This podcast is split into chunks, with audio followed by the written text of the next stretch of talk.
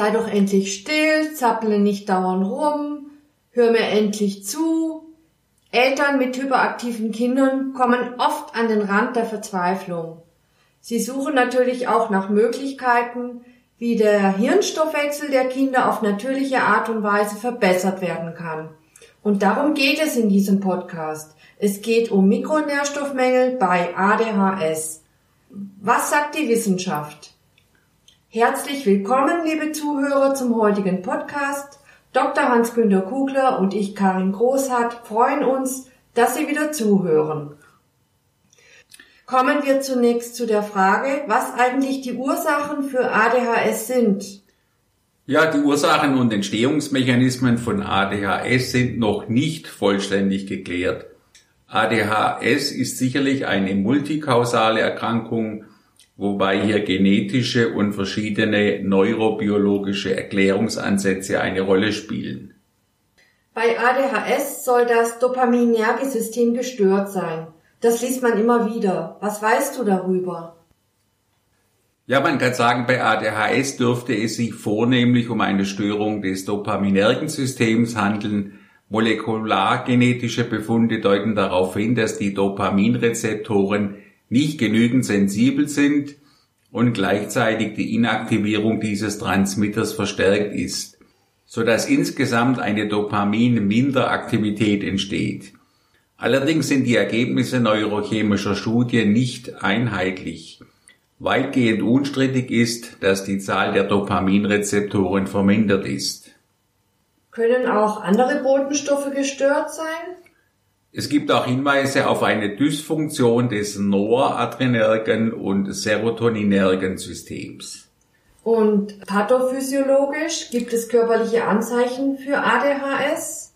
Es gibt kernspintomographische Untersuchungen und die haben ergeben, dass Personen mit ADHS im Durchschnitt ein reduziertes Hirnvolumen aufweisen. Betroffen sind der frontotemporale Kortex, die Basalganglien Corpus callosum und das Kleinhirn. Man muss aber sagen, diese Veränderungen sind nicht unbedingt typisch für ADHS, sondern werden auch bei Autismus-Spektrumstörungen beobachtet. Welche Risikofaktoren gibt es, die Entstehung von ADHS zu begünstigen? Ja, zum Beispiel Komplikationen während der Schwangerschaft und bei der Geburt, zum Beispiel Sauerstoffmangel erhöhen das Risiko des Kindes später an ADHS zu erkranken. Die Entwicklung und der Verlauf von ADHS werden natürlich auch durch familiäre und schulische Einflüsse beeinflusst. Zu den psychosozialen Risikofaktoren zählen zum Beispiel eine unvollständige Familie, psychische Erkrankung eines Elternteils, familiäre Instabilität, niedriges Familieneinkommen, Inkonsequenz in der Erziehung etc. Weitere Risikofaktoren sind zum Beispiel eine Belastung mit toxischen Chemikalien, wie zum Beispiel mit Schwermetallen. Sicherlich spielt hierbei auch die Ernährung eine große Rolle. Auf jeden Fall. Meist wird kaum beachtet, dass auch die Ernährung eine zentrale Rolle für die Hirnleistungsfähigkeit, für die psychische Befindlichkeit sowie für das Verhalten spielt. Zahlreiche Studien haben gezeigt, dass die Hirnleistungsfähigkeit in erheblichem Umfang von der Art der Ernährung beeinflusst wird, und zwar in jedem Lebensalter. Das wachsende Gehirn ist besonders empfindlich gegenüber Mikronährstoffdefiziten. Es kommt dann zu einer Verzögerung oder gar Einschränkung der kognitiven Entwicklung. Es gibt auch zahlreiche Erkenntnisse über einen Zusammenhang zwischen Mikronährstoffen und der ADHS-Symptomatik. Wobei wir jetzt beim eigentlichen Thema wären. Gehen wir jetzt doch mal die Mikronährstoffe durch, die hier relevant sind. Eisen zum Beispiel. Eisen ist ja nicht nur wichtig für den Sauerstofftransport in die Zellen, sondern hat ja auch zahlreiche andere Funktionen und soll für den Hirnstoffwechsel eine wichtige Bedeutung haben. Kannst du was dazu sagen?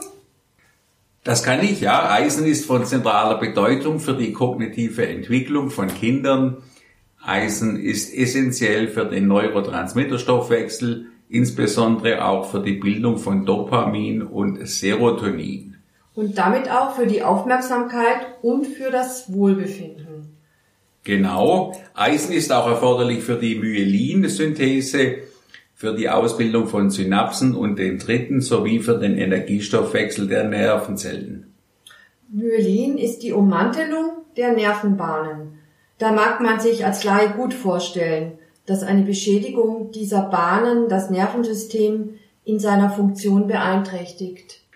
Genau, aber auch wenn die Synapsen der Nerven und die Dendriten nicht richtig ausgebildet werden, dann können die Nervenimpulse nicht richtig von einer Nervenzelle in die nächste weitergeleitet werden. Ja, zum Thema ADHS gab es einige interessante Studien in letzter Zeit. Zum Beispiel eine Studie aus Taiwan, einen systematischen Übersichtsartikel und eine Meta-Analyse über die Eisenspiegel bei Kindern mit ADHS. Da kam dann raus, dass äh, eine signifikante Assoziation bestand zwischen ADHS und Eisenmangel. Dann eine Studie aus der Türkei, da hat man die Hepzidin-Konzentrationen untersucht. Das Hepzidin, das ist ein Protein, das äh, für die Regulation des Eisenstoffwechsels eine wichtige Rolle spielt. Und die zentrale Aussage war, dass höhere Hepzidinspiegel, wie man sie bei ADHS-Patienten gefunden hat, den Eisenstoffwechsel letzten Endes stören. Dann noch eine Studie aus Taiwan, Dort konnte man nachweisen, dass ADHS mit allergischen Symptomen und niedrigeren Konzentrationen von Hämoglobin und Serotonin assoziiert waren. Zink ist bekanntlich ein Kofaktor von über 300 Enzymen, ist also wichtig für zahlreiche Stoffwechselfunktionen. Warum ist Zink fürs Gehirn so wichtig? Zink ist von zentraler Bedeutung für alle Entwicklungs-, Wachstums- und Regenerationsprozesse. Zink ist wesentlich für die Hirnentwicklung. Besonders der Hippocampus ist auf eine gute Zinkversorgung angewiesen. Verschiedene Neurotransmittersysteme wie Glycin, GABA, Glutamat und Dopamin werden durch Zink moduliert. Kannst du kurz nochmal auf die Effekte dieser genannten Neurotransmittersysteme eingehen?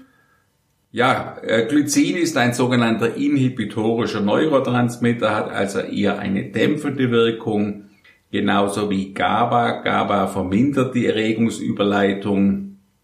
Glutamat ist der Salz der Glutaminsäure und ähm, das ist ein sogenannter exzitatorischer Neurotransmitter, also ein Neurotransmitter, der äh, die Erregung fördert. Das Dopamin das ist bekanntlich wichtig für Motivation, Kreativität und Aufmerksamkeit, also ein ganz wichtiger Nervenbotenstoff. Gibt es über Zink und ADHS auch Studien? Da gibt's auch Studien. Bei Patienten mit ADHS wurden im Vergleich zu gesunden Kontrollpersonen wiederholt niedrige Zinkkonzentrationen nachgewiesen. Eine Zinksupplementierung verbesserte auch die Wirksamkeit von ADHS-Medikamenten. Magnesium ist ja so eine Art Antistress-Mikronährstoff. Ein Magnesiummangel sollte man sicherlich vermeiden, wenn man für ADHS anfällig ist. Stimmt das? Das stimmt im Grunde. Magnesium ist Kofaktor zahlreicher Enzyme. Es hat also auch Wechselwirkungen mit verschiedenen Rezeptoren, die die Neurotransmitter be betreffen.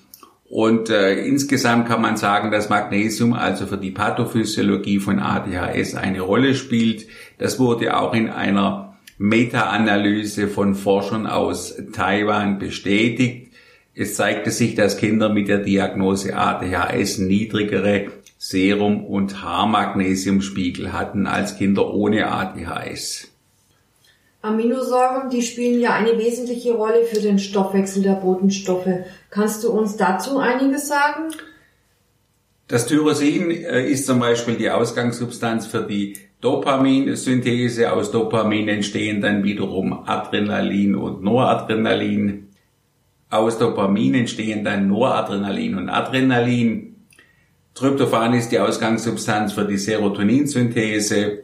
Auch andere Aminosäuren wie Glycin und Taurin haben eine starke Beziehung zum Nervenstoffwechsel. Sicherlich gibt es hierüber auch Studien. Es gibt eigentlich wenige Studien über einen Zusammenhang zwischen Aminosäurenkonzentrationen und ADHS. Daten aus einer Studie deuten darauf hin, dass der Wirkstoff N-Acetylcystein einen günstigen Effekt bei ADHS haben könnte. Das N-Acetylcystein, das ist eine antioxidative Verbindung und kann äh, den oxidativen Stress vermindern. Und man weiß also, dass ADHS mit oxidativem Stress einhergeht. Und aus diesem Grund ist es auch schon naheliegend, dass ähm, Enacetylcystein einen positiven Effekt hat. In verschiedenen Studien wurde auch untersucht, wie sich eine Tryptophan-Depletion, also eine Tryptophan-Verarmung bei ADHS-Patienten auswirkt. Das ist ein experimentelles Verfahren, mit dem man die Serotoninbildung im Gehirn vermindern kann. Und äh, es kam also heraus, dass eine Tryptophan-Depletion ähm, bei jungen Menschen mit ADHS zu einer Zunahme von aggressivem Verhalten führt. Welche Aminosäuren sollten denn jetzt bei ADHS supplementiert werden? Das kann man eben nicht so einfach sagen. Dazu braucht man zunächst eine Aminosäurenanalyse. Äh, es gibt also kein einheitliches Defizitmuster bei diesen Patienten. Man kann natürlich rein biochemische Überlegungen anstellen, welche Aminosäuren sinnvoll sein könnten, aber das ist äh, bei ADHS selten hilfreich. Man kann auch nicht sagen, dass eine Supplementierung von Tyrosin zwangsläufig zu einem Anstieg der Dopaminkonzentration im Gehirn führt. Welche Rolle spielen die Vitamine und Vitaminoide bei ADHS? Ich würde sagen, dass besonders wichtig ist das Vitamin D. Es gibt inzwischen mehrere Studien, die einen Zusammenhang belegt haben zwischen Vitamin D und ADHS. Vitamin D hat einen wichtigen Schutzeffekt gegen Entzündungen und oxidativen Stress. Vitamin D braucht man für die Bildung bestimmter Nervenwachstumsfaktoren und Vitamin D reguliert die Serotoninsynthese. Dann äh, kann man noch erwähnen, dass bei vielen psychiatrischen Erkrankungen ein oxidativer Stress nachgewiesen wurde, so auch bei ADHS. Aus dem Grund ist es eben wichtig, dass die antioxidative Kapazität bei diesen Patienten verbessert wird. Dann sind natürlich anti antioxidative Mikronährstoffe wichtig, wie zum Beispiel Vitamin C. Genau. Vitamin C ist ja von zentraler Bedeutung für die antioxidative Kapazität. Und man sollte also bei der Behandlung von ADHS unbedingt auch einen guten Vitamin C-Status anstreben.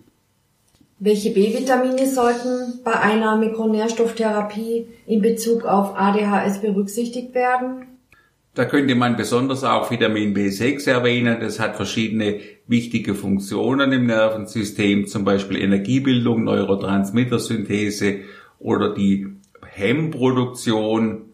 Bei Kindern mit ADHS führte eine verminderte Serotoninbildung aus Tryptophan zu einer Verstärkung von Impulsivität und Hyperaktivität. Wissenschaftler aus Norwegen haben dann auch 2016 publiziert, dass niedrige Konzentrationen der Vitamine B2, B6 und Folsäure mit der ADHS-Symptomatik assoziiert waren. Welche Mikronährstoffe sind noch relevant? Ja, man könnte noch Acetyl-L-Carnitin erwähnen. Das kann nämlich die Nervenimpulsübertragung beeinflussen, indem es die Bildung von Acetylcholin steigert und die Freisetzung von Dopamin verbessert. Der Nutzen einer Supplementierung von Acetyl-L-Carnitin ist aber nicht eindeutig belegt. Was ist mit den Fettsäuren? Da gibt es einige Studien, die sich damit beschäftigt haben. Ähm, es wurde häufig eine gewisse Wirksamkeit gefunden, entweder bei Omega-3 oder Omega-6-Fettsäuren oder nur bei Omega-3-Fettsäuren. Es ist aber grundsätzlich so, dass bei Studien zu ungesättigten Fettsäuren die Datenlage oft sehr uneinheitlich ist. Ich würde sagen, sinnvoll ist eine Supplementierung von essentiellen Fettsäuren immer dann, wenn entsprechende Defizite labordiagnostisch nachgewiesen wurden. Im Übrigen sollte auch immer auf eine Schwermetallbelastung geachtet werden, zum Beispiel erhöhte Bleiwerte oder Quecksilberwerte, die begünstigen auch ADHS. Und die Mikronährstoffe im Blut sollten getestet werden, bevor man willkürlich die Vitamine und Co. dem Kind gibt. Auch eine Schwermetallbelastung kann im Blut überprüft werden. Weiteres hierzu finden Sie auch in den Show Notes. So, liebe Hörer, so viel für heute. Bis zum nächsten Mal. Auf Wiederhören.